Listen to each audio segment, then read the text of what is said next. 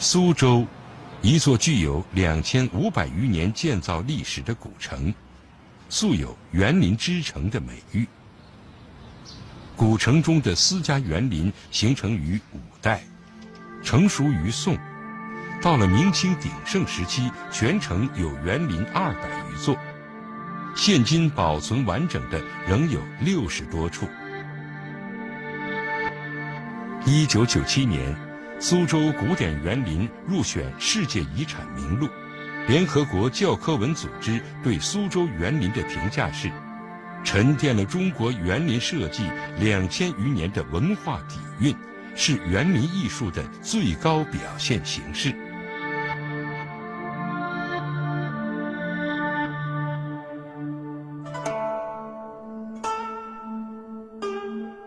位于苏州城南的沧浪亭是苏州园林中最古老的一座。它没有其他园林的雕梁画栋、美轮美奂，朴实中却透着厚重的味道。这一点恰与它的建造者苏舜钦隐退诗人的身份相符。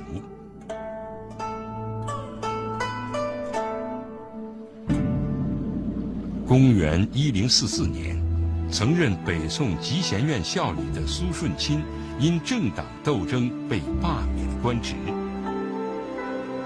他回到了苏州老家，一种不可言说的情绪总是在心中挥之不去。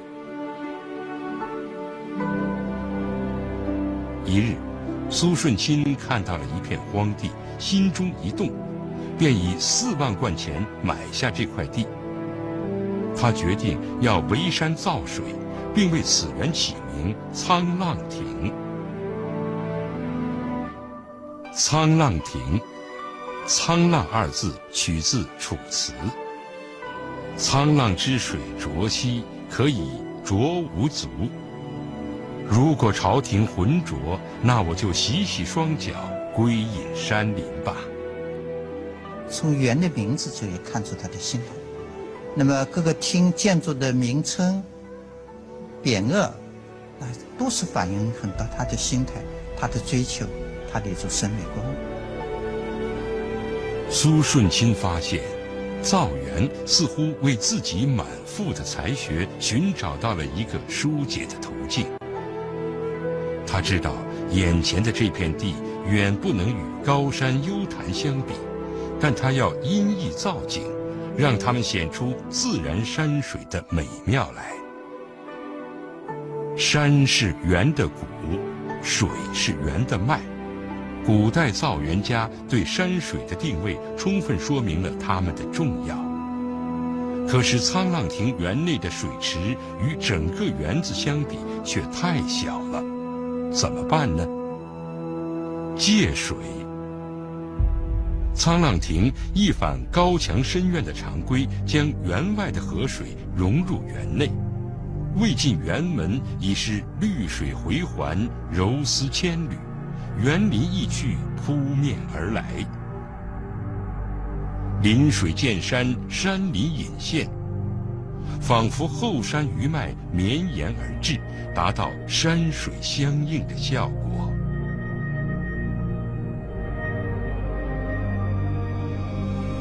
后来，明朝人继承把中国人造园的经验进行了全面总结，写成了世界上最早的一部造园专著《园野》。继承把造园选址用址的这个过程称为相地，是造园设计的基础和根据。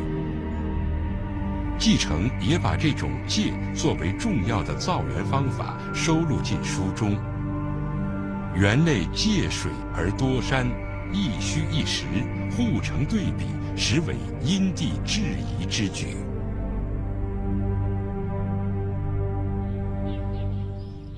沧浪亭建造好了，逛园子几乎成了苏舜钦生活的全部。后来，沧浪亭几易其主，几经改造。但园内的基本形制、简单的建筑都被照旧保留下来。或许每一位园主都希望有着这样的心境体验：登上小山，在沧浪亭上驻足远望，正可谓清风明月本无价，远山近水皆有情。沿着父廊走到山后，在取自李商隐“殷勤莫使清香透，劳合金鱼锁贵从”之意的清香馆读几页书。窗外几株腊梅竞相开放，暗香浮动，沁人心脾。再以“秋色入林红暗淡”。日光穿竹翠玲珑之意命名的翠玲珑，邀三五好友吟诗作画。修竹如林，粉墙竹影，美哉悠哉。回归了自然，许多道理似乎一下子豁然开朗了。汲汲名利场，患得患失，真是不知生活真乐趣。渺小又碌碌。园林把它作为一种不是居住的要求，而是什么呢？而是亭台楼阁的欣赏和享受，这种文化就渗透到屋子里去了。所以我我讲，园林既是物质的，又是精神的。它更多的是精神的需求。坐落于苏州城东北角的狮子林。由元代高僧天如禅师所建。由于在佛经中如来说法被比喻为狮子吼，故这座园林便有了狮子林这样一个名称。狮子林以假山闻名，是中国园林大规模假山的唯一幸存者。临水而建的假山群占据了园内五分之二的面积。然而，很少有人知道，这里有些石头也许是北宋花石纲的遗石。说到花石纲，不能不提宋徽宗召集建造的艮岳。艮在八卦中指东北方。相传宋徽宗即位之初未有子嗣，有道士进言：京城东北方低洼。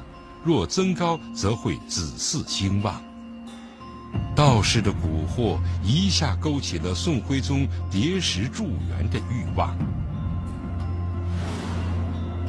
公元一一零五年，宋徽宗下旨收集天下的奇花异木，嶙峋美食，以备造园。从各地搜集上来的花石，经水路源源不断地运至京城。十条船为一缸，花石纲由此得名。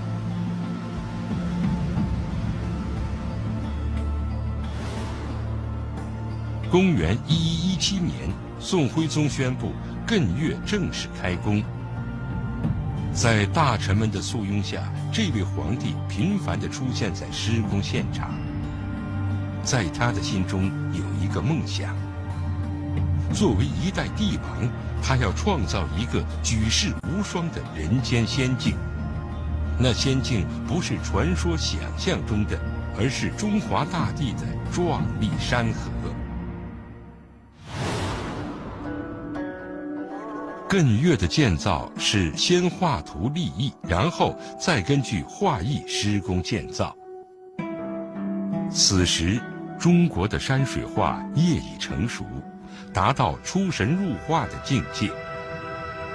宋徽宗这位被后世称为天才的艺术家，亲自担任总设计师，把自己从山水画中感悟到的精髓，以天地为画布，以叠山堆石为笔墨，写一出千山万水磅礴之势。